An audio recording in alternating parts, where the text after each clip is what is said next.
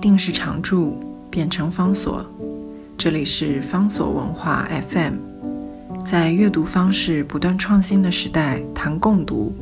是因为我们相信，当我们在阅读时，也同时在被阅读。我是杨照，今天为大家介绍的书是梁思成的经典建筑文字选，书名叫做《大拙至美：梁思成最美的建筑文字》。这本书带我们认识梁思成这一位重要的中国学者跟中国的知识分子。他是梁启超先生的儿子林徽因的先生。他在抗战之前，他参与了北平营造学社带领的。北平营造学社进行了非常非常广泛而普遍的中国古建筑的调查，这是他学术跟知识用心的主要的所在。战争爆发了之后，在战争的期间，他当然再也没办法到处跑去看还没有找到的或还没有被仔细的记录跟调查的这些古建筑。于是，梁思成呢，他就安静下来，把他手上所拿到的这些古建筑的记录。开始认真的写他的中国建筑史。他的中国建筑史呢，在一九四四年，也就是抗战结束的前一年完成了。后来他还依照中国建筑史的内容，另外写了一本英文的书，叫做《A Pictorial History of Chinese Architecture》。这是一本以图版跟照片为主，加上简要文字所说明的一本读物，来供外国读者阅读。到了。一九四五年抗战胜利，他的这个关于古建筑的调查被另外一个新的建筑或者是空间的视野给改变了。他开始注意到，原来除了建筑设计之外，跟建筑密切相关的还有城市规划不一样的这个新的学科。在战争结束了之后呢，清华大学他回到清华大学，然后他就建议。清华大学也应该开设建筑系来培养建设的人才，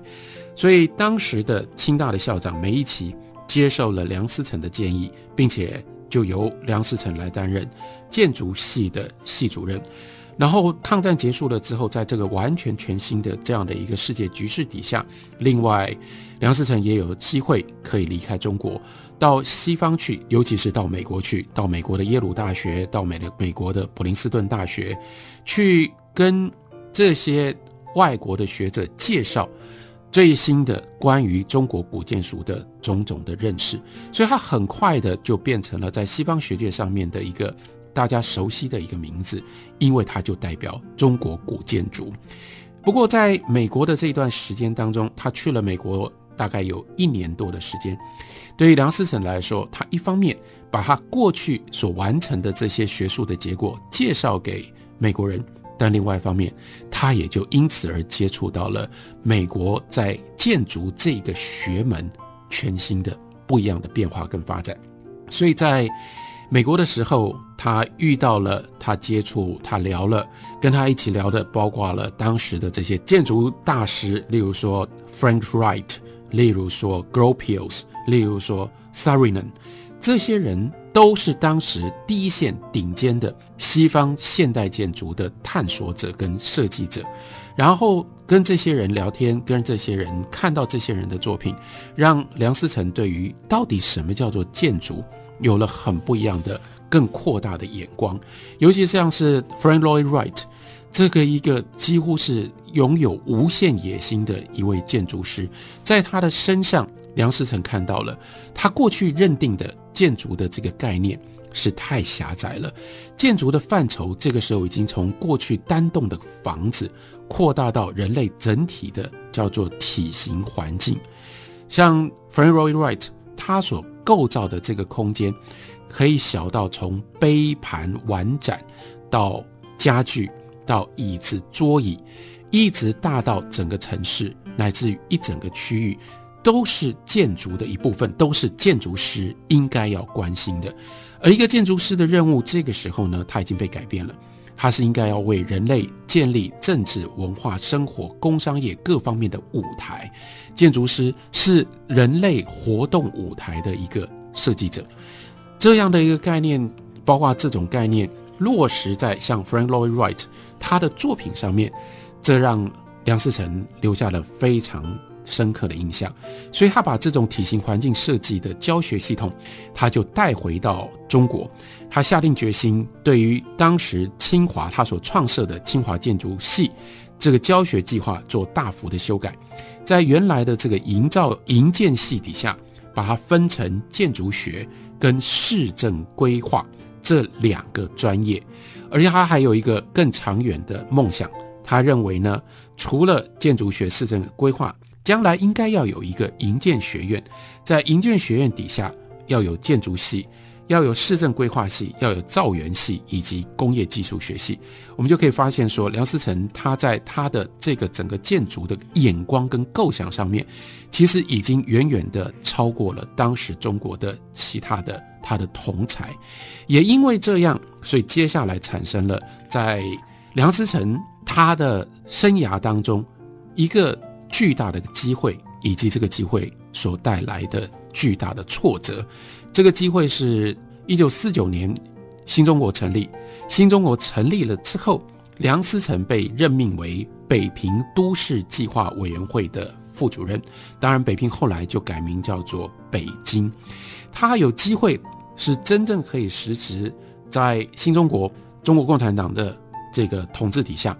他可以彻底的去安排、去规划如何重新整建北平。这个古老的城市，这个跟他在美国所受到的这个体型环境，这种新的建筑的构想，跟市政规划是如此密切的关系在一起，而再加上刚刚我们之前跟大家介绍，他调查中国古建筑经营在中国建筑史的那样的一个背景，就产生了他一个非常具体的一个信念，他认为历史所形成的城市基础是决定。城市面貌的重要因素，因此呢，他跟另外一位知识分子学者陈占祥，他们两个人共同拟定了叫做《关于中央人民政府行政中心区位置的建议》。这个案子其实很重要的是，把到那个时候扩大，而且呢搬到北京去的中央政府用什么样方式能够安置。这个其实本身看起来只是在讲。中央的这各个不同的组织，应该要用什么样的建筑，应该要用什么样的方式来配置，分布在北京的什么样的地方？但实质这个计划，真正就是牵涉到了他认定的北京将来发展的方向。这个将来发展的方向最重要，最重要就是应该好好的保存当时还在北平的这些古建筑，还有。应该要保存北京的城墙跟城楼，这个是梁思成他的一贯之的理想。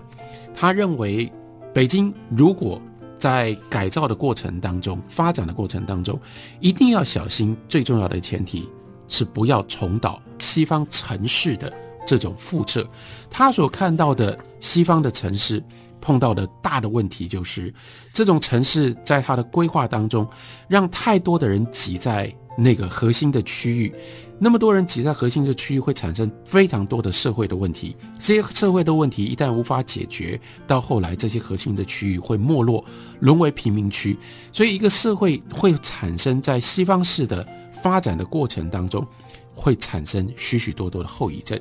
我们今天看来。梁思成当时给北京的这个规划如此的前进，他认为为什么要保留北京的城墙？当时其他人都认为，如果保留了北京的城墙，北京往外扩张的这样的一个发展会如此的不容易。梁思成他所思考的，正就是跟这个目的刚刚好相反。他不要北京用这种无序的自然的方式扩张，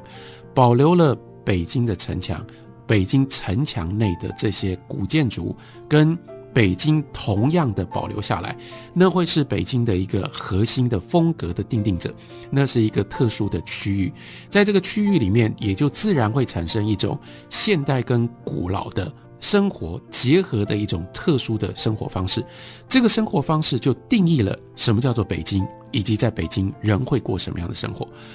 那方便不方便？有的时候正牵涉到你要什么样的生活，那样的生活，它不需要大马路，它不需要人在很短的时间之内跑到很远的地方以外去的这种方便，它可以把北京变成了一个一个有特色的各个区域的结合的一个有机体。用这种方式组合起来的城市，不像西方的城市，它大而无当，而且呢，必须要有很多的马路，必须要有太多太多的交通的需求。这些交通的需求浪费了人的精神，跟浪费了人的时间。令人惊讶，那就是早在那个时候，梁思成他就已经留下了这样的话。他说：“我们将来认识越提高，就越知道古代文物的宝贵。”在这一点上，我要进行长期的说服。五十年后，有人会后悔的。当然，离梁思成提出的这个北京规划已经超过了五十年，这中间经历了太多太多的事情。不过，我们看今天的北京，以及我们看今天北京所遇到的问题，的的确确不能不后悔啊！读梁思成的这些经典的文字，有一部分正就是因为他可以这样跟。现实对照，今天的北京市，它所遇到的问题就是它太大了。北京现在已经发展成为一个有两千多万人口的一个巨大的城市，这个城市无法分区，这个城市无法控制。更麻烦的是，这个城市因为它无序在没有规划的情况底下成长到那么大，因而它的所有的一切城市的机能都因为这样。而不断的出问题，我们所知道的，例如说雾霾的问题，这是空气污染的问题。居住在北京人知道还有很多其他的问题，例如说北京排水的问题，每年大雨必然淹水的问题，北京交通的问题，交通完全无法控制，随时可能在任何地方莫名其妙就开始塞车。所以在这样的一个情形底下，这个城市已经快要变成了无法处置。然后不适宜人居的一个城市，在这样的一个现实底下，为什么要推荐？为什么要介绍大家读梁思成的建筑文字？因为它不是那种狭义的建筑。我们看到梁思成的理想，我们看到如果当年梁思成的理想可以用任何的方式，不这样彻底的被遗忘，那不只是今天的北京可能不像今天的北京，而且是我们对于城市的思考。不管你在哪里，不管你所面对的是一个什么样的城市，我们都会有得到不一样的启发跟思考的可能性吧。为大家介绍的今天的这本梁思成的经典重要作品，书名叫做《大拙至美：梁思成最美的建筑文字》。